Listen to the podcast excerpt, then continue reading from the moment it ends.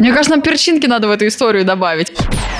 Расскажите, во что сейчас нужно вкладывать деньги, чтобы с годами ваша сумка не упала в цене, а наоборот выросла? А когда закончится Шанель? Ты в целом наращиваешь ощущение желания, дальше это желание переходит в покупку.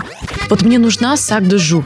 Хватит свои акции вкладываться, инвестирую в мои сумки. Наша ниша, она не позволяет себе сделать скромненько. Приезжает фура, да, загружает сумки Биркин. Мы сейчас это называем ресейл, мы называем это винтаж. Не такой experience, когда ты покупаешь на ресейле. Почему люди покупают?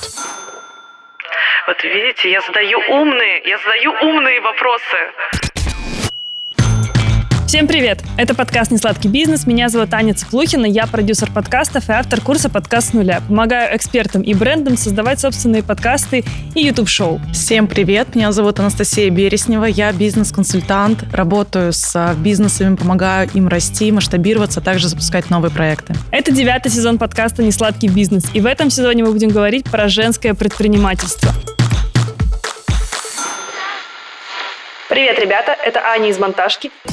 Не торопитесь выключать этот выпуск, если вы мужчина. Мы не будем здесь обсуждать ноготочки и таро, а поговорим о реальном предпринимательстве. У этого подкаста есть видеоверсия. В ней вы можете не только нас послушать, но и увидеть. А еще нам очень важна ваша поддержка на старте нашего YouTube-канала. Поэтому мы будем рады каждому лайку и комментарию под видео. Ссылка на него будет в описании к этому выпуску. Или просто откройте YouTube или ВК-видео и наберите «Несладкий бизнес». Вы обязательно нас найдете. Также в видеоверсии мы проведем розыгрыш подарка от наших гостей. Чтобы выиграть аксессуар от люксовой ресейл-платформы The Cult, достаточно оставить комментарий под нашим видео.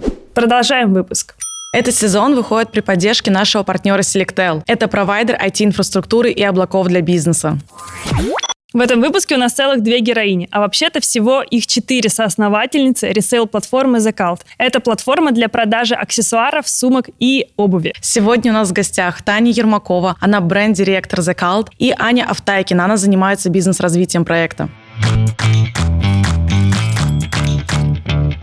Девочки, привет. Привет. Слушайте, давайте такой первый вводный вопрос для тех, кто, возможно, не то, что не знаком с вашей платформой, а не знаком вообще с позиционированием, что такое ресейл, как это устроено. Вот есть такая шутка про то, что зумеры придумали, там вот коливинг, это зумеры придумали коммуналку, а ресейл это зумеры придумали секонд-хенд. Расскажите вообще, что такое ресейл и есть ли разница между ресейлом и секонд-хендом? Фундаментально нет, но э, ресейл — это переосмысленная комиссионка или переосмысленный секонд-хенд, который пришелся очень в пору сегодняшней эре и разумного потребления, и тренду на sustainability, и тренду на sharing economy, которым мы все так загорелись и увлеклись какое-то время назад, именно три года назад, если быть точным. Он включает в себя не только тот самый способ перепотребления, то, что ты покупаешь то, что уже было в носке, или ты покупаешь то, что уже было использовано, а включает в себя и саму философию того, что это можно сделать, это удобно, это практично, это обрело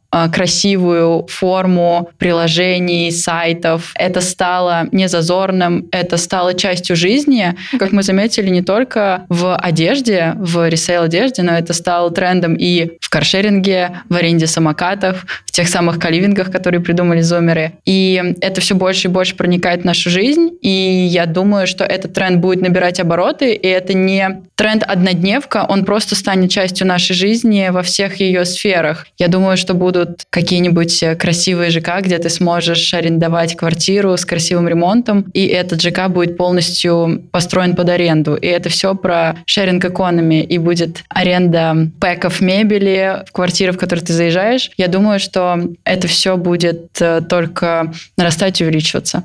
Вот так вот я растеклась мыслью по древу, но эта тема нас очень увлекает, меня в частности, и я думаю, что а, каждый из нас э, разделяет этот тренд абсолютно искренне, и рад быть к нему причастным и рад его поддерживать. А мне кажется, еще есть такой момент, что у нас все-таки есть этот советский бэкграунд. Как, как звучит вообще комиссионка? Или как звучит секонд-хенд? Это всегда там в русском языке в целом звучит как что-то негативное. Отсылка какой-то бедности, например, да, или недостатку чего-то. Сегодняшний день, уже в эру перепотребления, язык сам меняет, как мы воспринимаем то или иное явление. Как, например, мы сейчас это называем ресейл, мы называем это винтаж. Мы не говорим БУ, мы не говорим там комиссионка, мы mm-hmm. так не называем. И даже в речь как это интегрировалось, и, соответственно, отношение к этому тоже стало меняться. Но, конечно, здесь во многом влияет просто соцсети, то, что пришли в наше вообще восприятие, в наш мир, то, как это транслируется через э, инфлюенсеров и, и так далее. Все-таки люди в соцсетях. И, соответственно, оттуда приходят все вот эти тренды, mm-hmm. которыми мы так или иначе заражаемся автоматически. И сейчас я уже не помню, когда мы говорили БУ, да, мы говорим, ну, там, я купила на ресейле. Ты mm-hmm. не говоришь, я купила в секонд-хенде. Ты говоришь, я купила винтажный жакет. И ну вот это вот в речь интегрируется и совсем по-другому воспринимается. Это перестало быть таким каким-то клеймом а, негативного подтекста. Прям, да, стало частью жизни. И я думаю, что еще очень сильно повлиял глобальный тренд на ресейл и ресейл площадки, если говорить про одежду, обувь, аксессуары, которые существуют на глобальном рынке, они появились также э, не так давно, около 7-10 лет назад, э, и их объем в денежном эквиваленте их оборот очень сильно вырос за последнее время, и доля ресейла от обычного люкса очень сильно приросла. И несмотря на то, что обычно мы на 5-7 лет отстаем в каких-то трендах, этот тренд мы подхватили несколько а, быстрее, и рост доли ресейла и объем рынка ресейла в России очень также быстро набирает обороты, как до февраля прошлого года, так и сейчас. Мне кажется, еще она Настя классно заметила, что буквально три года назад было восприятие того, что ты не хочешь покупать ресейл. Зачем покупать так дорого вот, вещи, которые... Я прям сижу, у меня на языке да, этот вопрос, которые, которые уже вставить. были в употреблении. Зачем покупать сумку Прада за 100 тысяч, когда новая сумка Прада стоит, ну ладно, сейчас уже не 100 тысяч, сейчас уже 200 тысяч,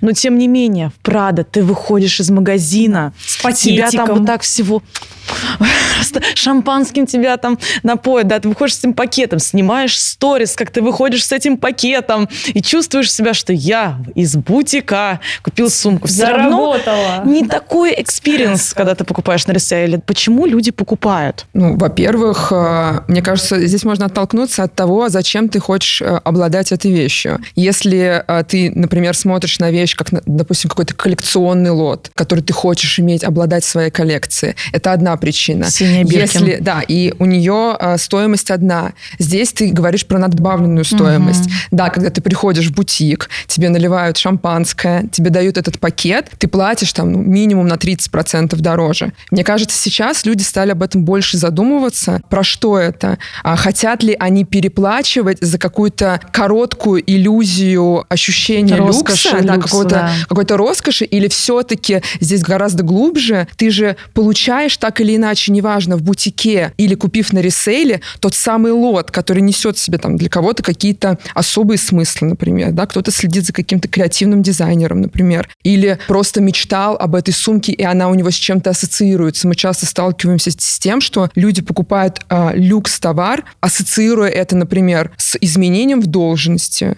или как-то побаловать себя в связи с каким-то поводом. И все это во многом пересекается все-таки фактом обладания вещи. Не так важно, где ты ее приобретешь. Конечно, тебе важно, чтобы она была подлинной, чтобы у тебя было ощущение покупки новой вещи, которое мы, безусловно, учитываем. Мы как никто, мне кажется, другой, из ресейла не заморачиваемся над упаковкой, потому что мы понимаем, как это важно, когда ты покупаешь сумку, там средний чек у нас 80 тысяч рублей, и ты хочешь, чтобы когда тебе пришел этот заказ, ты его открыл, ты увидел вот эту вот хрустящую, хрустящую бумагу, бумагу. Все, во всем этом есть ощущение люкса, безусловно. Но... Ты так вкусно рассказал, что я не куплю, бумага, ты открываешь коробку, декал. Это и есть на самом деле же про люкс, про это ощущение. А мне кажется, что вот люди как будто бы немножко отходят. Безусловно, осталось и сохранилось вот это влияние того, что тебе хочется пойти в бутик, но как будто бы сейчас этот шоп шопинг и вообще в целом мир потребления, он дает выбор, да, и мои любимые герои вообще среди там покупателей и продавцов, это которые могут купить на реселе, а могут купить в бутике. Это не имеет значения, у них такой большой выбор, и они не, не выбирают, что я пойду только сюда, они мыслят настолько широко, они могут и в онлайне, могут купить в секонд-хенде в том же самом, там, в комиссионке, если они ей доверяют, это вполне окей. Самое главное в этой сфере — это подлинность, я думаю. Хотела продлить твою мысль относительно того, что грань стирается, и даже если говорить про бутики, Да, и согласна. если даже в оффлайне эта грань стирается, то что уж говорить об онлайн-заказе. Действительно, мы со своей стороны зашли на этот рынок и в эту нишу с позиции того, что мы создаем вау-эффект и ощущение той самой новой покупки в ресейле. И это уникально, важно. И что уж говорить э, про нашу упаковку. А я заказывала как-то на доставку вашу сумку, ну, чтобы. Посмотреть, и я успела оценить, я знаю, о чем вы говорите. И это не только об этом, это еще про уровень клиентского сервиса, который мы оказываем, который мы считаем важным, который увеличивает конверсию из заказа, там, например, в реальный заказ. Это коммуникация, это сайт, над которым мы постоянно работаем, это удобство. И это, если возвращаться к началу нашего разговора, как же так-то сформировалась комиссионка в тот самый ресейл, это не только про название, это про формат, про подход, про новый абсолютно способ потребления. И мне кажется, здесь важно упомянуть, откуда вообще берутся такие штуки, которые могут тебя выделить. Это то, чего нам самим не хватало. Потому что мы сами всегда были безусловными пользователями ресейла, комиссионки, секонд-хендов и так далее. Но нам самим всегда не хватало, во-первых, селекции. Ты заходишь э, на какой-то портал, не будем называть название, заходишь куда-то, и там такое большое количество всего, ты не понимаешь, это аутентифицировано или нет. Ты не понимаешь, в каком оно состоянии, потому что продавец может указать любое состояние. То, что для меня отличное, не значит, что оно отличное для тебя. И вот этого всего мы, мы сами замечали просто как пользователи, что его не хватает. Плюс вот как Аня отметила про коммуникацию, я думаю, если кто-то вообще хоть раз коммуницировал с какими-то маленькими комиссионками, они знают, что там как будто бы тебе не рады. И это, безусловно, разрушает ощущение того, что ты хочешь заплатить большие деньги за какую-то покупку. И, в общем-то, мы, мне кажется, осуществили э, в услугах э, культа то, чего, да, нам самим не хватало. И это в целом, я думаю, в формировании любых классных ну, довольно успешных, если можно так сказать, а, проектов очень важно. Ты сам поставь себя на место пользователя, и ты сможешь ответить на эти вопросы. Я об этом задумалась впервые, что если у тебя нет э, какой-то понятной верификации или аутентификации, и любой может прийти и выложить любую сумку, то ты как будто сидишь на Авито, и тебе просто... Извините, Авито. Но это просто... Если кто-то когда-нибудь продавал вещи на этом сервисе, ну, в общем, на любом, Юла, любой берите. Э, такой, но это так, это всегда так, ты типа чувствуешь себя очень стрёмно, потому что тебе приходится переспрашивать у человека, «А можно прислать фото, и люди какая-то, как будто бы сразу А же можно длинностельки, та. пожалуйста? Да, да, да. И по сути, вот все то, что описала Таня, и то, что мы сейчас обсуждаем, это тот самый market normal. То есть ты заходишь на площадку, и как в премиальном ритейле, Matches Fashion или Farfetch, ты совершаешь заказ, и у тебя абсолютно такой же путь пользователя, как в премиум ритейле. И то же самое мы постарались создать и для продавца, чтобы ему было максимально удобно, комфортно, чтобы он передал курьеру свою вещь, которую он хочет продать, или 100 вещей, как у нас было а, несколько раз. 120, Ничего Ань. себе. 120, 120 позиций, да. А, у нас Святые есть услуга консьерж-сервис, между прочим, где... Рекламная интеграция. Рекламная Приезжает фура, интеграция. да, загружает сумки бирки. Примерно так. Приезжает несколько хрупких девочек э, с чемоданами, загружают все твои позиции. И мы стараемся быть удобными как для нашего клиента, а, покупателя, так и для продавца, потому что эти клиенты для нас равнозначны. И во многом наш э, клиент-продавец становится покупателем и наоборот. И мы этим очень гордимся и хотим вот этот процент пересечения растить, потому что мы стремимся к тому, чтобы вот этот круговорот в твоем гардеробе, он создавался за счет э, того, какие мы услуги предоставляем, и ты постоянно, как клиент, оставался с нами, постоянно обновлялся, расширял свой гардероб, не расширяя его физически, обожаю эту фразу, но это просто правда так.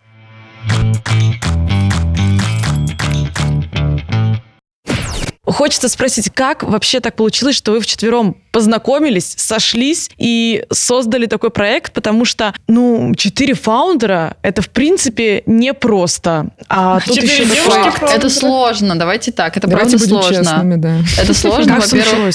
Бизнес это сложно, потому что это про ежедневную коммуникацию, компромиссы, поиск решений, споры, которые рождают самые лучшие решения обычно. А как все началось? Мы все горели одной идеей sharing economy, каждый в своей степени. И получилось так, что была пандемия, я прорабатывала эту идею самостоятельно и, честно, никак не могла сдвинуться с места. Был э, сделан КСДФ, э, изучены э, потребности аудитории. Я созванивалась с огромным количеством людей в России, за границей, которые пользовались когда-либо комиссионками, ресейлом, у которых есть потребность, но они никогда этого не делали по ряду причин. И я понимала, что ну, я не могу сдвинуться с места, и это все меня триггерило, раздражало, и непонятно было, как пойти дальше. И в один из а, дней я узнала, что есть а, три девушки, которые работают над абсолютно схожей с моей идеей. А она, на мой взгляд, довольно нетривиальная была, тем более три года назад. И она была как раз про сумки. Я думаю, интересно, как это возможно. Ни с кем не хочу встречаться,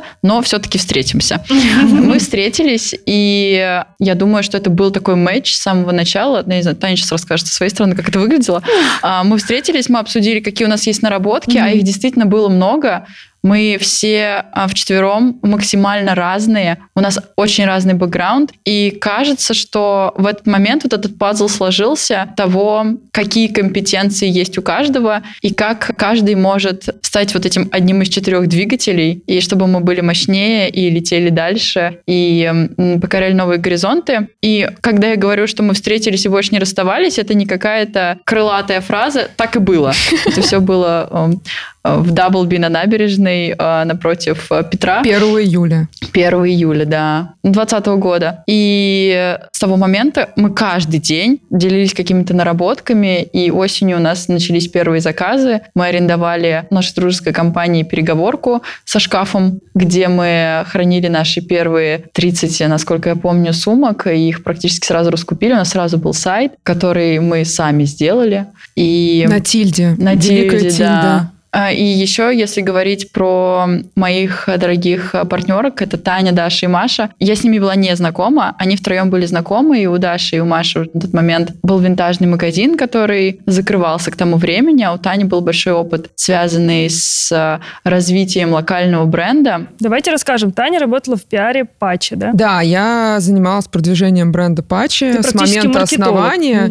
Там, как я думаю, если нас будут смотреть люди, которые работают в небольших локальных брендах, они понимают, что мы никогда не были там базово подружками. Когда мы познакомились и обменялись и рассказали, кто чем занимается, какой у него есть бэкграунд, мы просто поняли, что это не про то, что две подружки, например, два юриста объединились, чтобы открыть что-то. Юридическую Да, да, и в да. итоге они просто взаимозаменяют друг друга. Мне кажется, это вообще такая главная потенциально возможная ошибка, которая может быть. А здесь все-таки и в целом из того, что я вижу среди тех проектов, с кем мы общаемся, когда объединяются партнеры для того, чтобы укрепить друг друга и усилить друг друга. Здесь мы как раз поговорив, и Аня нисколько не, не лукавила, говоря, что пазл сложился, когда мы с Аней познакомились, и вообще в целом у нас была такая же проблема. Мы не могли сдвинуться с мертвой точки. Но я думаю, что это на самом деле самое сложное вообще заявить о себе. Заявить о том, что ты хочешь что-то сделать. Открыть там, не знаю, какой-то проект миру, даже просто друзьям рассказать, что у тебя есть идея,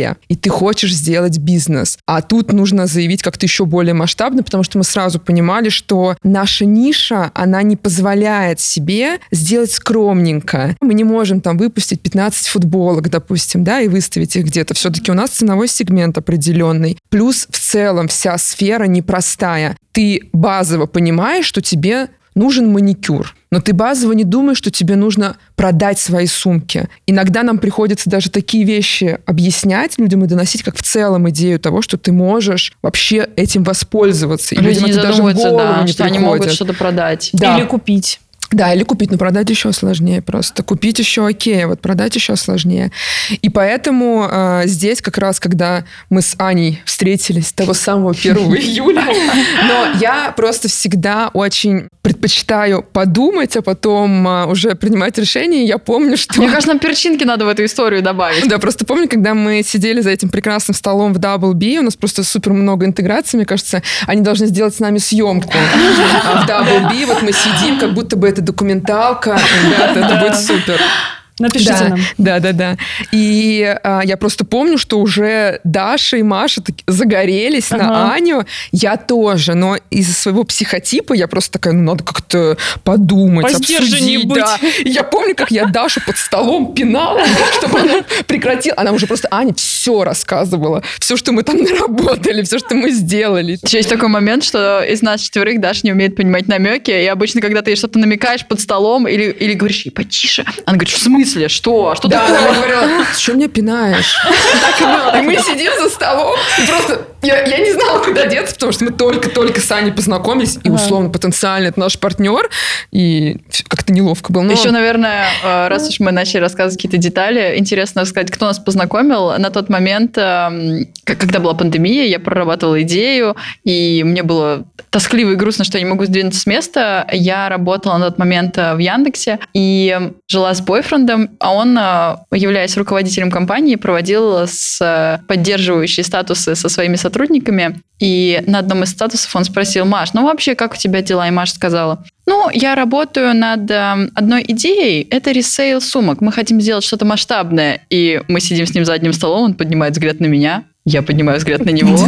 Он заканчивает статус, закрывает ноутбук, говорит, вам надо встретиться. Ну, то есть Маша, э, наша соосновательница, была на тот момент э, его сотрудником. Вот так мы познакомились. Ты не подумала такая, ах ты что за сучка? Ну, первая мысль, он говорит, вам надо встретиться, обменяться А ты идеями, такая, нет, я сделаю это мнениями». быстрее. Я говорю, да не хочу ни с кем встречаться, я одна-то с места сдвинуться не могу. И с того момента прошел месяц, закончился локдаун.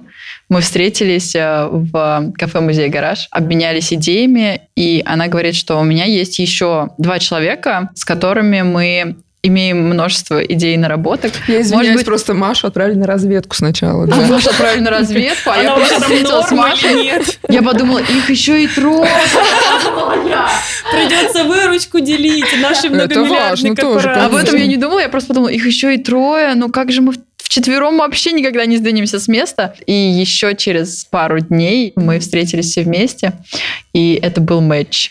Кстати, тот же самый человек, нельзя все-таки не отметить, нам и выделил ту самую переговорку в своем офисе, за что ему отдельное спасибо. И если говорить еще про а, наше становление, начало, мы первую нашу переговорку, потом нашу первую комнату 20 метров снимали в офисе Блюпринта, э, где, собственно, и находилась эта вот э, компания, у которой мы сначала снимали переговорку. И вся эта коммуникация, поддержка с их стороны, со стороны основателей и самих э, сотрудников э, The Blueprint мне кажется, дала нам тоже мощный толчок и уверенность. Я не знаю, ну, у меня полностью такое ощущение. И наша первая а, публикация была а, на этом ресурсе, чему я очень рада и с благодарностью отношусь, что в нас поверили и верят до сих пор. И когда они вот пригласили нас, собственно, в первую свою публикацию, где они разместили три ритейл-проекта, в которых они верят, я помню, как вышла эта статья, и я просто бежала. Я знала, что Аня будет в офисе, я бежала к ней, вся перевозбужденная, красная, чтобы мы с ней этот повод отметили, поэтому блюпринту просто...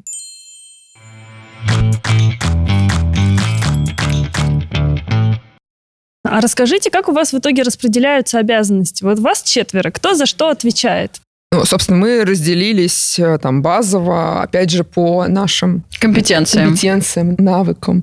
Аня у нас э, директор по развитию бизнеса. Очень важная, большая роль. Аня закрывает продукт, IT, общается с нашими инвесторами. Маша закрывает операционную функцию. И чем больше проект становится, тем больше у нас операционных процессов. Она закрывает IT, финансы, все вот эти соединения между отделами. Даша у нас закрывает отдел закупки, куда, в общем-то, входит весь наш ассортимент, то, как это появляется у нас, каким способом, как мы это все аутентифицируем и так далее. А я закрываю направление бренда, это все, что связано с пиаром, спецами, контентом и так далее. Это так, по верхам. На самом деле у каждого еще очень э, в глубину уходит э, множество функций, ролей и команд, с которыми мы работаем. Но глобально, э, да. А так сразу получилось? Либо вы через боль, кровь, пот вот да, это да, пришли да, ссоры. к такому разделению обязанностей? Вектор был задан таким изначально. Было бы странно, если бы Таня залидировала какое-то юридическое направление, э, хотя у нее был мощный э, бэкграунд, связанный с развитием э, локального бренда какие-то ключевые наши компетенции и отделы, они сформировались изначально, но с момента старта проекта их не было так много, и это естественно, они, мы обросли ими по мере роста. Мы перекидывались какими-то отделами по ходу трех лет, и, собственно, и сейчас мы там постоянно находимся в перепридумывании нашей оргструктуры, поэтому это, я думаю, логичный такой естественный процесс в зависимости от того, что происходит с проектом. Это как раз про то, что если, например, объединяются там два юриста или два бухгалтера, или два пиарщика, то им очень сложно. Они будут так или иначе конкурировать внутри, чье слово финальное, например. В нашем же случае все-таки так или иначе. Я, например, доверяю Ане в вопросах, которые она решает. Я думаю, что Аня также доверяет мне, и у нас это все взаимно в целом. Конечно, у нас много спорных вопросов. Конечно, мы много и долго, и громко можем обсуждать какие-то вещи, но в целом мы, у нас есть вопросы, которые мы понимаем, что нужно только единогласно принимать решения. Есть вопросы, которые мы понимаем, что окей, если это твоя зона ответственности, финальное слово все-таки за тобой, если не категорично все против. Важно сказать, что с самого начала мы понимали, что это не for fun, что мы хотим из этого сделать нечто масштабное. Каждый по-разному оценивал уровень масштаба. Иногда мы не, не ожидали, что будет именно так, как сейчас, а кто-то думал, что будет еще больше. Но мы изначально хотели сделать из этого не просто Инстаграм-магазин или не просто, там, не знаю, Телеграм-канал с, э, с сумками, мы хотели из этого делать изначально платформу. И цели, и масштаб, и амбиции были у всех высокие. И я думаю, что это дало нам очень мощное сплочение, потому что мы каждый день думали, что нет, это еще только мы потом прошли 1% из 100 для того, чтобы прийти к нашей общей цели, и думаем так до сих пор. И это, на самом деле, на мой взгляд, очень сплочает. Когда есть одна масштабная цель, или несколько масштабных в нашем случае, к которым мы идем и хотим из этого сделать ресейл проект, который изменит индустрию. Это важно и здорово, что мы объединились для этого. Мне кажется, еще а, при этом, в противовес того, что Аня сказала, я полностью с ней согласна, мы оценивали риски и в момент запуска проекта мы продолжали работать на наших основных работах параллельно. Я бы назвала это по-другому. Не то, что мы оценивали риски, а, а то, что мы финансовые Нам... риски да, мы да. оцениваем, понимали, мы э, входили с собственными деньгами, мы продолжали работать. Естественно, это такой высокий уровень нагрузки. Я к тому, что если бы, например, мы были уверены да. там сто процентов, мы бы сразу ушли с работы. Это сейчас даже мы думаем, что нужно было сразу уходить, потому что мы отнимали ресурсы, время. По целый сути, год. Целый год мы отнимали у культа время, мы могли бы еще активнее расти, еще лучше делать, еще быстрее. Мы, мы прям очень постепенно, очень аккуратно уходили с работ, когда уже понимали, что это просто невозможно, это невозможно совмещать. Естественно, мы начинали уже косячить на наших основных работах. Если к вопросу про деньги, я прямо сейчас даже возьму свою заметку. Так. А, если верить порталу РБРУ, то 11 февраля 2022 года вы получили инвестиции 300 тысяч долларов. То есть через год, да, примерно? Сейчас это 30 миллионов, тогда это было, ну сколько, 15-20, да? 20, 20, 20 миллионов. Тогда. На что пошли эти деньги? На самом деле, если э, совсем откатиться назад, э, через э, две недели после того, как мы их получили, случился коллапс и это на самом деле был шок, э, шок для нас э, и для нашего бизнеса. И потребовалось некоторое время, я думаю, что несколько месяцев, там 3-4 месяца для того, чтобы мы осознали, что мы твердо стоим на ногах, что мы понимаем, что делать, что наша команда с нами, что мы в здравом уме и что мы понимаем, какие шаги нам нужно предпринимать. И мы не сразу начали активно тратить эти средства, потому что для поддержания они нам были не нужны. Мы себя а, хорошо чувствовали в этот период времени а, с точки зрения бизнеса. Не говоря уже про все остальное, с точки зрения бизнеса мы чувствовали себя хорошо. И мы чуть позже начали тратить эти деньги, они пошли на а, развитие нас и рост нашего ассортимента, на рост команды, на наш маркетинг и частично пошли на э, запуск и работу над нами как над IT-платформой, над нами как над технологичной платформой. И эту работу мы продолжаем до сих пор. Моя боль. Передаю привет нашему CTO. Обязательно посмотри этот выпуск. Э, наш технический директор, IT-директор. И э, сейчас мы, конечно же, не останавливаемся, не стоим на месте. И предвосхищая ваш следующий вопрос, мы, безусловно, работаем над тем, и э, скоро будут новости, как мы поработали над этим вопросом. Э, мы работаем эксклюзива. Ну, хотя бы немножечко. В какую сторону это будет? Над тем, чтобы обеспечивать э, необходимое э, финансирование нашего проекта. И э, это важно для того, чтобы расти несколько быстрее, чем мы могли бы расти самостоятельно. Для того, чтобы занимать эту долю рынка, а рынок растет очень активно, все мы знаем крупных игроков, которые существуют на нашем рынке. Это большой пример, в том числе и для нас. И мы хотим не отставать. Моя любимая фраза, моя любимая рекомендация для всех, чтобы стоять на месте, нужно бежать. Так вот, мы бежим, чтобы а, привлекать все больше клиентов, чтобы наращивать аудиторию, наращивать ассортимент, становиться технологичнее. И на все это, конечно, нужны а, средства, которые мы привлекаем сейчас активно и совсем скоро вы узнаете об этом. А Какая у вас главная сейчас точка роста у бизнеса? Я объясню, что я имею в виду. А, как я вижу вашу бизнес-модель? Что есть люди, которые вам отдают сумки, то есть вам нужно сначала привлечь этих, получается, людей, потом вам нужно еще направить маркетинг на то, чтобы продать эти сумки. Как будто бы такая двойная работа. Если в одном бизнесе надо просто продать, здесь еще нужно привлечь. Вторая мысль, которая у меня есть, что все-таки средний чек у вас достаточно высокий. Да, я знаю, что там у вас есть рассрочка и так далее, но давайте так, все-таки это Москва, там Питер. Ну, понятно, в регионах тоже там Луи Виттон хотят купить, чтобы э, повыпендриваться перед друзьями. Но у нас э, страна любит э, покупать в этом фикс-прайсе все-таки. Ну, мы говорим про какой-то большой глобальный рынок. Ну, да. И вот здесь какие у меня ну, консерны есть. Это продукт не массового потребления. Да, какие у меня тут да? консерны есть, что как будто бы рынок в какой-то момент может кончиться. Ну, условно говоря, мы продали дорогие сумки, продали Прада уже всем, кому можно было продать Прада. Понятно, что они могут дальше на LTV, да, там продлеваться, но есть как будто какой-то потолок. Какая у вас сейчас основная точка роста? Это привлечение продавцов, это привлечение покупателей? Объем рынка очень большой и в России, и в мире. И если отвечать на вопрос, когда закончатся сумки Прада, его на самом деле любят задавать инвесторы в том числе, я всегда отвечаю, что даже до 2021 года Россия занимала 13 место в мире в денежном эквиваленте по объему люкса, который в год покупается в этой географии. И любой бизнес начинается с оценки рынка, и в ресейле это сделать несколько сложнее, потому что ресейл — это уже купленный люкс, который хранится в шкафах гардеробных людей. Объем этого рынка очень большой, и мы постоянно работаем с глобальными отчетами. Кстати, у нас вышел и наш ресейл отчет тоже. Объем люкса, который хранится на текущий момент в гардеробах, накопленный за много лет, это очень большое количество денег и люксовых товаров. А mm-hmm. какой это примерно порядок? Сколько там, не знаю, миллионов долларов э, лежит в гардеробах Моск- Москвы? Да, у российских модниц. российских модниц.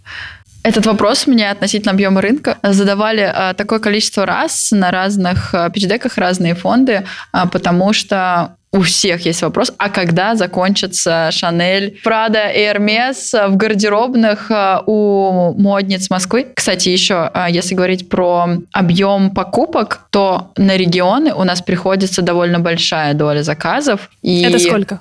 А, порядка 40% Ничего у нас себе. приходится на регионы. Москва-Питер и 40% все остальное. Да, Супер. да. В среднем это 40, и это довольно большой объем, поэтому мы активно работаем и с аудиторией, которая а, вне Москвы и Питера существует, покупает. У нас доставка есть по всей России, довольно быстрая и удобная. И если говорить про объем а, того самого люкса, который хранится в гардеробах, это огромное количество, накопленное за много лет. На сегодняшний день а, мы сами производили эту эстимацию, поскольку нет никаких данных. Мы оцениваем ее на момент 2023 года а, в 70 миллиардов рублей. И эта доля, мы думаем, что она несколько выше на сегодняшний день, потому что до каких-то клиентов мы просто пока еще не можем добраться, они вне ресейл существуют. И к 2025 году мы эстимируем рост в два раза объема рынка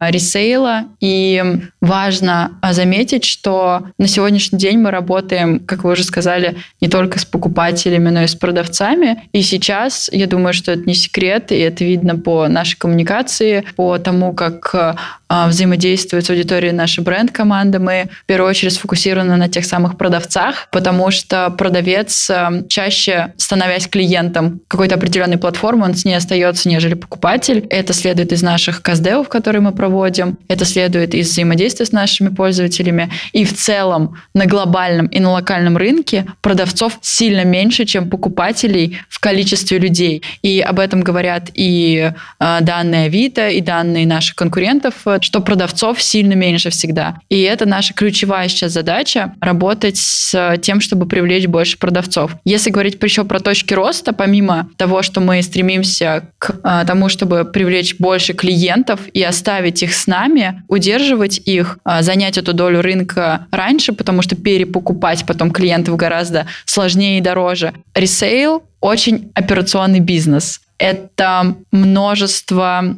элементов, из которых он складывается. И мы сейчас э, одной из точек роста видим автоматизацию всех процессов, автоматизацию закупки, автоматизацию продаж, автоматизацию и ускорение пути пользователя. Можно как пример вот про автоматическое да, предложение например, цены. мы сейчас да. А, активно работаем и завершаем автоматическое предложение цены для наших продавцов, потому что, как сейчас происходит, клиент приходит, оставляет заявку в нашем чат-боте, понятное дело, что это стало гораздо быстрее с чат-ботом, выбирает множество пунктов, а, и только потом с ним связывается менеджер, и, например, 40% ресурса наших менеджеров, которые занимаются сейчас закупкой, уходит на коммуникацию с пользователем. Мы на базе нашей накопленной даты, на базе нашего алгоритма, который мы разработали, на базе нейронки, в частности, разработали автоматическое предложение цены, где пользователь будет подгружать фотографию. Я хочу продать свою Сен-Лоран, да. Отправляешь Там, ее, и она тебе говорит. Нет, тут скорее, реш... тут скорее решает стоить. нашу боль. Как да. вот Аня нашу сказала, боль, что да. менеджер должен оценить эту эту сумку, угу. связаться, предложить цену,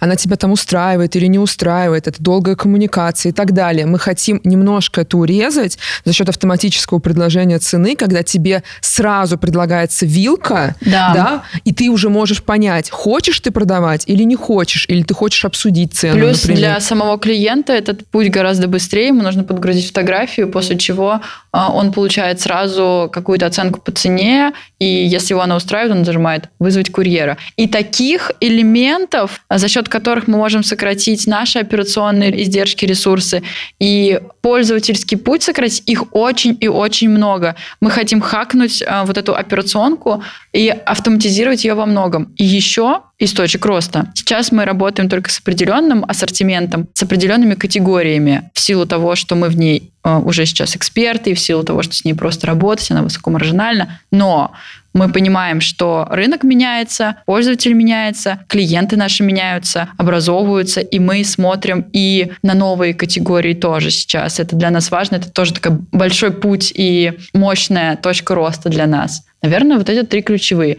Получается, клиенты, автоматизация и новые направления. Вы раньше занимались только сумками, сейчас я видела, что вы обувь подключили. Ну, аксессуары, там, типа очки и так далее, мне кажется, уже давно уже были. Вот обувь из прям э, такого свежего, скажем. Вы какие-то еще хотите категории подключать? Можно я скажу? Мы обе сидим в обуви из культа. О, а я сразу, это, это Миу-Миу, да? Новые. Потому что я продала другие. Так и работает. И, кстати, вот да, в тему Sharing того, что economy. Аня как раз э, говорила, у нас есть разделение все-таки между теми, кто продает, и теми, кто покупает. Как правило, это не одни и те же люди. Это разные категории людей. И мы как раз хотим из наших покупателей сделать продавцов тоже. Это огромная, долгая, большая работа, закладывание того знания в голову, что это классно, это прикольно. Покупать новые туфли и продавать старые, зачем они будут лежать? Ты можешь их продать. И вот эту идею мы постоянно пытаемся транслировать. И здесь тоже, мне кажется, объем рынка за счет этого будет увеличиваться, потому что покупатели станут тоже продавцами. Это бесконечный круговорот сумок между всеми. Ну, и аксессуаров тоже. Но, кстати, вот э, когда я задавала вопрос про точки роста, у меня сейчас прям сошлась картинка, а, потому что я поняла, что для вас LTV продавца, оно реально очень важно, потому что, скорее всего, это какая-то женщина с квартиры на Патриках и вот этим вот гардеробом условным, да, которая готова постоянно вот э, свои новые брендовые сумки перепродавать. А я, например, как пользователь, вот мне нужна сак де жур. Вот она мне нужна. Вот тоже большая, чтобы ноутбук влезал. Мне очень нравится. Да. Они очень есть красивые, такие мягкие. И я за ними... Понеслась. Я слежу за ними на всех ресейл-платформах. Они редко бывают Они редко бывают. Я хочу маленькую одну себе, вот прям XS размер, а другую большую. Так, не сладкий бизнес. Про бизнес говорим. Я буквально каждый день обновляю все платформы, потому что если она где-то появляется, ее забирают сразу. Это, ну, мне кажется, такая базовая, потому Кстати, что это и сумка- у вас тоже в телеграм-канале, но я читала где-то в одном из ваших интервью, что очень быстро происходит какая-то драка за какие-нибудь определенные сумки. И один единственный отзыв, я сегодня гуглила на флампе, у вас есть один. Заходишь по геолокации, и там есть отзыв. Одна звезда поставила женщина и говорит, вчера купила сумку, сегодня мне отказались ее продавать. Ну, это, это бывает Интересно, такое, да. что какой-то лот прям в одну секунду Ну, видимо, несколько человек был. Иногда заказ. такое бывает, такое часто ну, бывает, ну, не да. часто, ну, периодически все-таки бывает, Да, да. И, нет. конечно, мы, как бизнес, конечно, рады бы Мгм. каждому предоставить этот По продукт, сумке. но, к сожалению, мы сами заложники. А что вы делаете вот с такими ребятами? Вы, допустим, говорите им, мы найдем тебе вторую такую сумку. Или, ну, извини, Не судьба, выберем- так не выбери судьба. что-нибудь другое. Ну, у нас есть виш-лист, и мы заносим этого человека в виш-лист, и если эта сумка появляется, мы ему в первую очередь сообщаем. На самом деле у нас на сайте тоже есть еще автоматизированный виш-лист, тема автоматизации, которые мы везде стараемся а, применить и интегрировать. У нас можно подписаться на какую-то вещь, и если будет аналогичное сочетание модели, бренда, цвета, то человеку на почту приходит сообщение, письмо, что появился такой лот, вот, пожалуйста, да. Но тоже И одна. оно но тоже очень одна. круто отрабатывает. Вот мы недавно смотрели с нашей продуктовой командой, и виш-лист у нас очень хорошо отрабатывает. А давайте про маркетинг поговорим. Что вы видите такой точкой, которая приносит вам вот большую часть э, обращений? Это классные соцсети или построение комьюнити внутри уже существующих людей, которые на вас подписаны, или это общение с инфлюенсерами и покупка рекламы, или это какие-то вот мероприятия, как вы сейчас э, говорили там про коллаборацию с Блазар. Ну, я бы сказала, что все. Мгм. Да, просто это не работает, что ты пошел, купил рекламу у инфлюенсеров и ждешь, что на тебя посыпятся заказы. К сожалению, это так не работает. Тогда все проекты а, радовались бы своим оборотам, но, к сожалению, это не так. Я бы сказала по опыту и культа, и а, в патче до этого я тоже, когда работала, контент-маркетинг, он очень сильно продает. Опять же, в фэшне особенно. Ты видишь картинку, и ты это хочешь. Да, это простая базовая штука, но контент стоит очень дорого. Причем с каждым годом он стоит все дороже и дороже, конкуренция все больше и больше. Конкуренция за креаторов, за идеи, за продакшн. Но то, как он отрабатывает, дает свой результат. Единственная есть проблема, что это не будет в эту минуту прям покупка. Здесь есть отложенный эффект, безусловно. Ты в целом наращиваешь ощущение желания, дальше это желание переходит в покупку. Но ваш э, Инстаграм я всем просто в пример ставлю, потому что ко мне часто бизнесы обращаются, и я говорю, вот, вот, посмотрите, как Спасибо делают большое, люди. Очень приятно. Просто повторите. Но я еще думаю, что вот есть, опять же, по опыту там, коммуникации с какими-то другими проектами тоже, есть разный путь. Мы просто пошли а, по пути создания сначала бренда, Да, да, это а правда. затем уже продукта. Мы понимали просто, что нам нужно протестить эту идею, нужно посмотреть, как люди будут на нее реагировать, будет ли интерес, будет ли внимание. Внимание так или иначе затем конвертируется в деньги. А есть путь, когда ты сначала сначала делаешь там мощный сайт, мощную там какую-то операционку, все это выстраиваешь, и только потом ты презентуешь это миру, и да, и возможно окажется, что твоя идея не жизнеспособна, но ты уже вложил в это огромное количество денег, и тогда уровень потерь, он будет гораздо выше. Еще, я думаю, что это связано с мы выбрали, да, brand first strategy такую неосознанно. Просто мы делали то, что умели, и у нас не было на самом деле средств на создание чего-то большего с точки зрения продукта, с точки зрения, там, не знаю, мы не могли сразу нанять какую-то мощную команду, которая бы нам реализовывала все. И мы начали как раз с бренда, и я думаю, что мы все сделали правильно. Это сыграло свою роль, и это дало нам большой буст с самого начала, сформировало знания. Если говорить про комьюнити, я считаю, что у нас очень мощная комьюнити, которая создавалась и нарабатывалась все это время, которая сейчас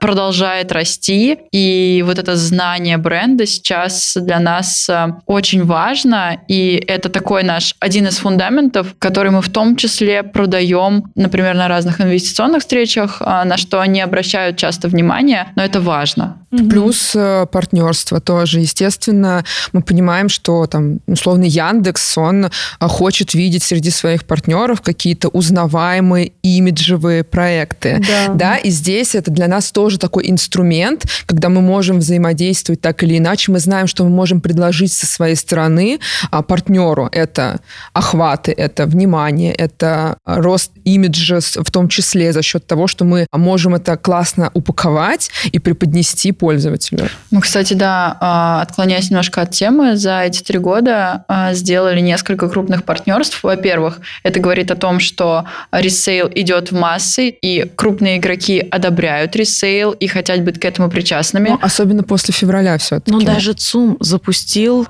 и консьерж, и ресейл-сервис. Это ну, очень здорово, на самом бы. деле. Мы в такие моменты не расстраиваемся, мы понимаем, что рынок формируется, растет все для, все для, для больших людей, угу. становится это нормой, и ресейл все больше, как вот то, с чего мы начали, становится частью жизни.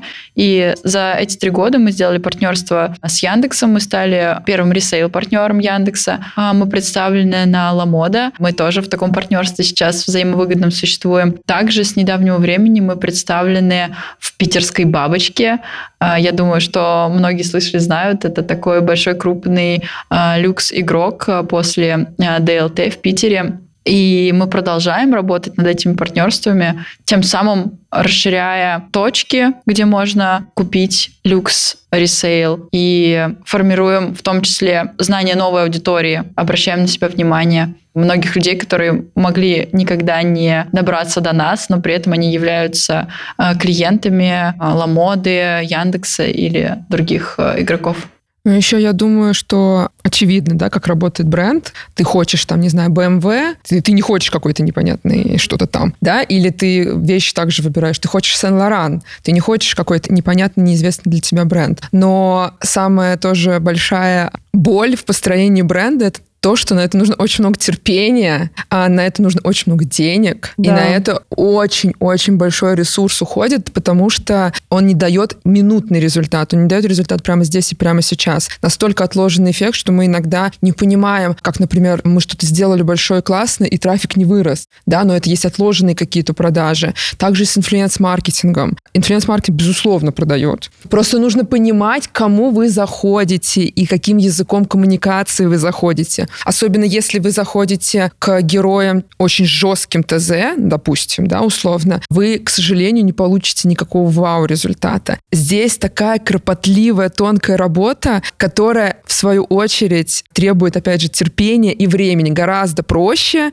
зайти массово, там, как даже есть какой-то сайт, по-моему, где можно в корзину добавить размещение, и он просто делает их в этих каналах. Нет, это вообще, мне кажется, не работает нигде. Но это так не работает. Поэтому это все, я бы сказала, в совокупности, конечно же, мы за счет роста бюджета на маркетинг увеличиваем наши инструменты, как, например, тот же самый Блазар. Ну, безусловно, мы не могли там его себе позволить там, в первые э, наши годы. И нас, кстати, нас разблокировали Инстаграм. У нас на фоне, на фоне Блазара был да. заблокирован Инстаграм. Можете себе представить, когда у тебя три года а, такой Инстаграм, как у нас, я правда искренне а, считаю, что у нас один из лучших Инстаграмов. Я этим очень горжусь, правда. И потерять такую площадку с такими героями классными, которые у нас есть. Каждый герой, который к нам попадает, это тот, кого мы очень хотели, очень ждали. Мы не, у нас нет ни одного такого проходящего героя случайного. И, конечно, потерять а, такую площадку в пиковый сезон — это опасная штука. Мы восстановили его за 10 дней, и поэтому не было какого-то заметного а, влияния, но здесь есть, опять же, отложенный эффект, который мог бы произойти, но в итоге не произошел.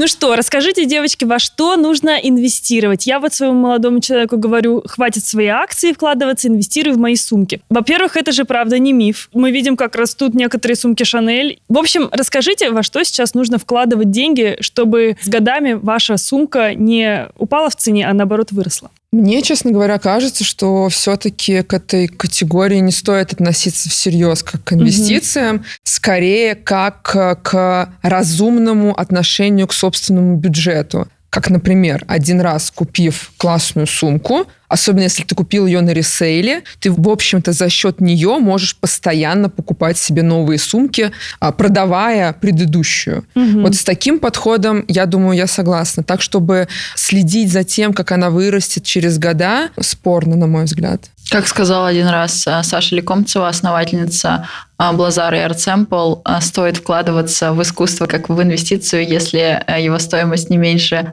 10 тысяч долларов. Возможно, с сумками также не стоит рассматривать как прям как инвестицию, но если говорить про отсутствие потери, сильной потери в деньгах, я бы покупала не eat bags, которые сейчас в рамках сезона популярны mm-hmm. или набирают популярность. Например? И Например, а, одно время были очень популярные Bottega Veneta пельмень или Gucci Джеки, несмотря на то, что, скорее всего, ее а, популярность настигнет э, снова а, через какое-то время, и она снова вырастет в цене, даже э, ее винтажные или, или модели предыдущих лет. Все же я бы покупала какую-то бессмертную классику, которая действительно не теряет в цене, а растет. Это Hermes Kelly, например, особенно в маленьких размерах, они всегда стоили и стоят стоит очень много. Про Шанель, классика Шанель, наверное, в икре, в коже. А, икра, она просто неубиваемая и очень ноская. Я бы тоже к ней присмотрелась. Я думаю, что это просто определенно не а, сумки, которые на волне популярности. Да, вероятно, эта модель возродится там через 5-7 лет э, снова, как происходит с многими моделями. Но, в частности, в большей степени это классические сумки, которые подойдут и вне классический лук, который можно интегрировать в гардероб э, абсолютно в любом образе. Но я бы рассмотрела а, Келли. Я только вот просто я сижу такая, черт, придется Келли все-таки брать. Господи, так не хотелось, конечно. Ну, конечно, придется. Ну, еще как, как вариант, мне кажется, можно следить не только за классическими моделями, а, например, за какими-то дизайнерами. Mm-hmm. Допустим, а, там когда в Селин была Фиби Файло, за, да. за этими лотами охотятся. Все ищут с, с апострофом, чтобы было написано. Но в целом все равно это такая коллекционная штука, которой тебе приятно обладать, но при этом их тоже продают. И я бы не сказала, что они как-то сильно растут на рынке. Скорее, ты просто за возможность ей насладиться ничего не потеряешь. Угу. Да, это же тоже классно, потому что когда ты покупаешь, например, масс-маркет, в общем-то, ты просто заплатил за возможность поносить какое-то время вещь. Здесь же в ресейле ты ничего, по сути, не теряешь за возможность обладания, если ты потом ее продашь. Как понять, что сумка, которую я покупаю, это не подделка? Покупать на проверенных ресейл-платформах. Как вы их проверяете? Потому что сейчас, вообще в целом всегда а, на рынке огромное количество фейков. Есть такие супер фейки, они так и называются. Вы встречались с такими? Конечно, конечно. А нас... расскажи какую-нибудь ситуацию, вот связанную с этим, не знаю, самую, не знаю, кринжовую, самую странную. Ну, наша, мне кажется, любимая история, это когда нам приносят сумку на продажу, выявляется, что это фейк, мы сообщаем об этом продавцу и получаем от него условную цитату, что вы не понимаете, это невозможно. Мне подарил ее такой мужчина. Я Такого слышала не может быть. Да. И мы смеялись, что мы такие разрушители семей, разрушители иллюзий, да, и так далее. Мы несколько раз получали какие-то такие огромные выплескивания этой боли и обиды. в- Душещипательные да, в истории, таких да. вот сообщениях, что я верила ему, я доверяла, а он. То есть это прям такая драма, потому что тут не- в этой ситуации всем неловко. Потому Да. что мы все-таки не там, общедоступная платформа, куда можно выложить что-то, что-то купить. Это проходит проверку. Люди, обращаясь к нам, ознакомливаются с этими правилами, и они понимают. Поэтому я все-таки склонна верить, что большинство тех фейков, что у нас оказываются, их владельцы не знали о том, что это фейк. И приобретали их, например, в каком-то винтажном магазине. Через байера, да, я думаю. Через байеров сейчас тоже это, естественно, хлынул этот поток. Плюс подарки и так далее. Все это увеличивает рынок фейков в том числе. Но на самом деле иногда приходят такие фейки, ты смотришь на это и думаешь, это же я не могу отличить от оригинала. ничего таких. Да, таких действительно много,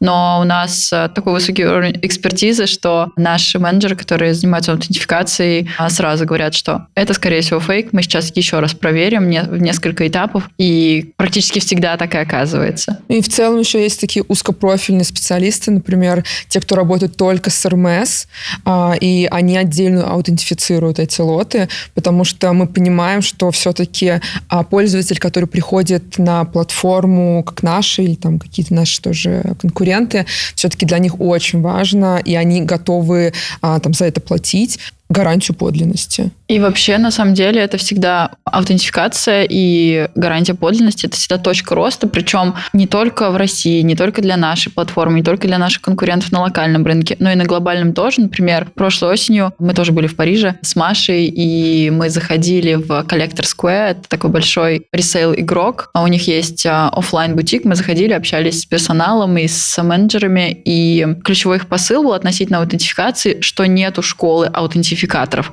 вообще нигде в мире. Ну, то есть нету такой профессии аутентификатор, и это очень востребовано. Возможно, сейчас а, а, британской высшей школе дизайна стоит задуматься об этом и запустить такое образовательное... Факультет аутентификации Правда, вещей. правда. Да, да. запустить такое образовательное направление, потому что специалистов нет, их можно только взрастить, их можно взрастить. э, Причем чаще всего люди, которые работали в бутиках, они не эксперты по аутентификации, они понимают, как выглядит оригинал, но есть так, так много разнообразных копий высокого уровня подделок, что я думаю, что такой человек не сможет отличить фейк от оригинала. И это годы накопленного опыта. И такие специалисты сейчас очень ценны, их перекупают друг у друга на рынке игроки.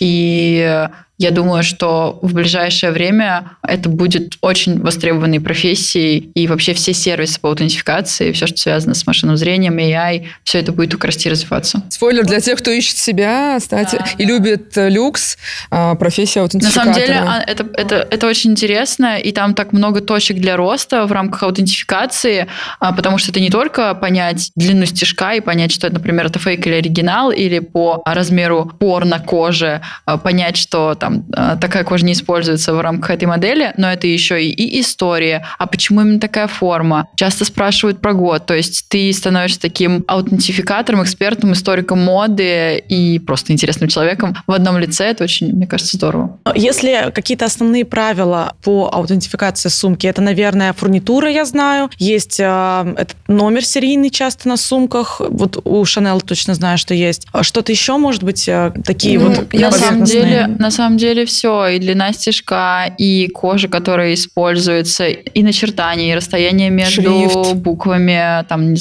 Короче, здесь самостоятельно не очень много да? нюансов, Мгм. очень много нюансов. Причем у каждой модели они свои э, эти нюансы и там. Зависит еще от года выпуска. Да, Я думаю, что с такой высокой ценовой категорией рисковать, если человек готов, ну, как бы окей. Но в целом, а, я думаю, что не стоит того.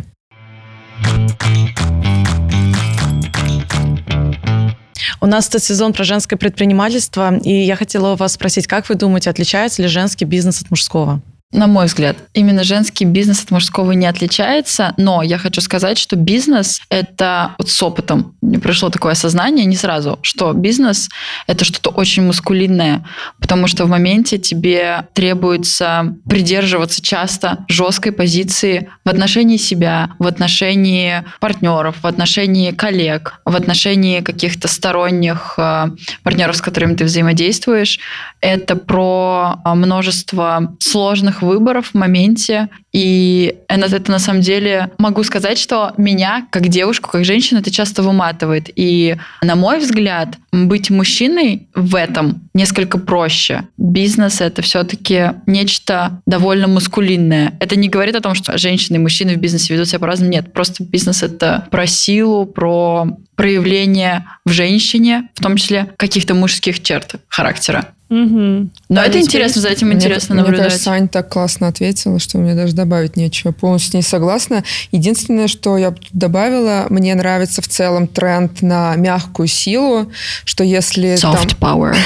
да, что если раньше руководитель там, э, воспринимался как железный кулак, который пришел и ударил по столу, то сейчас в целом э, есть запрос на эту мягкую силу и у команд, и у сотрудников, и у партнеров и так далее, как будто бы все научились наконец-то разговаривать. Если раньше мы не умели говорить, там наши родители не умели договариваться во многом, по крайней мере, по опыту моей семьи. Я вижу, что сейчас гораздо а, более открыто строятся диалоги, и это, конечно же, помогает формировать какую-то культуру общения, и в том числе гораздо проще интегрирует женщин в бизнес. Я бы такой же вопрос, на самом деле, задала мужчинам. Мне было бы интересно послушать на него ответ. И вообще мне эта тема в последнее время увлекает и интересует, и я со многими ее обсуждаю. Как мужчина воспринимает женщину, предпринимательницу, женщину-предпринимательницу, предпринимателя, а, неважно, как а, назвать, как он к ней относится, как он ее видит, э, с какой стороны он на нее смотрит, скорее как на сильного предпринимателя, или же этот факт а, опускается, и он смотрит на нее в первую очередь как на женщину.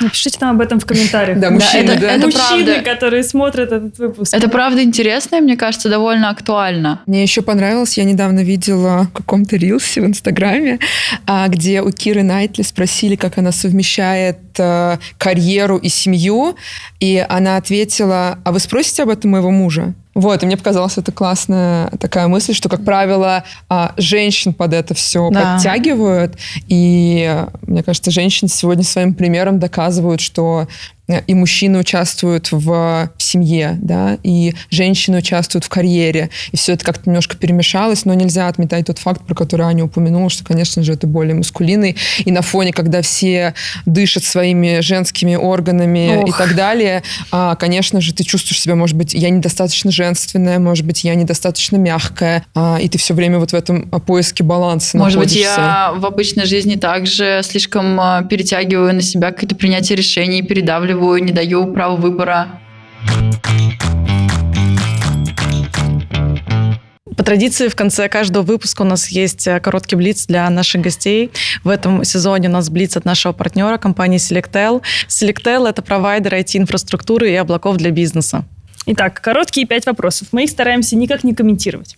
Какое приложение на телефоне для вас самое важное, кроме соцсетей и мессенджеров? Мне кажется, у меня бери заряд, потому что я все время в телефоне, и мне нужен все время пауэрбанк. Ты украл мой ответ. Я столько пауэрбэнков потеряла, что они на мне золотились. Да-да, Мобильный банк. приложение. Мобильный банк. Мобильный банк. Хорошо. Что будете делать, если в один день вы проснетесь, и у вас число клиентов или трафик э, на ваш бизнес, на ваш сайт вырос в 10 раз? Я спросила у нашего операционного директора, кстати, этот вопрос, я его видела. А, и она сказала, что такое невозможно, мы бы подготовились к этому.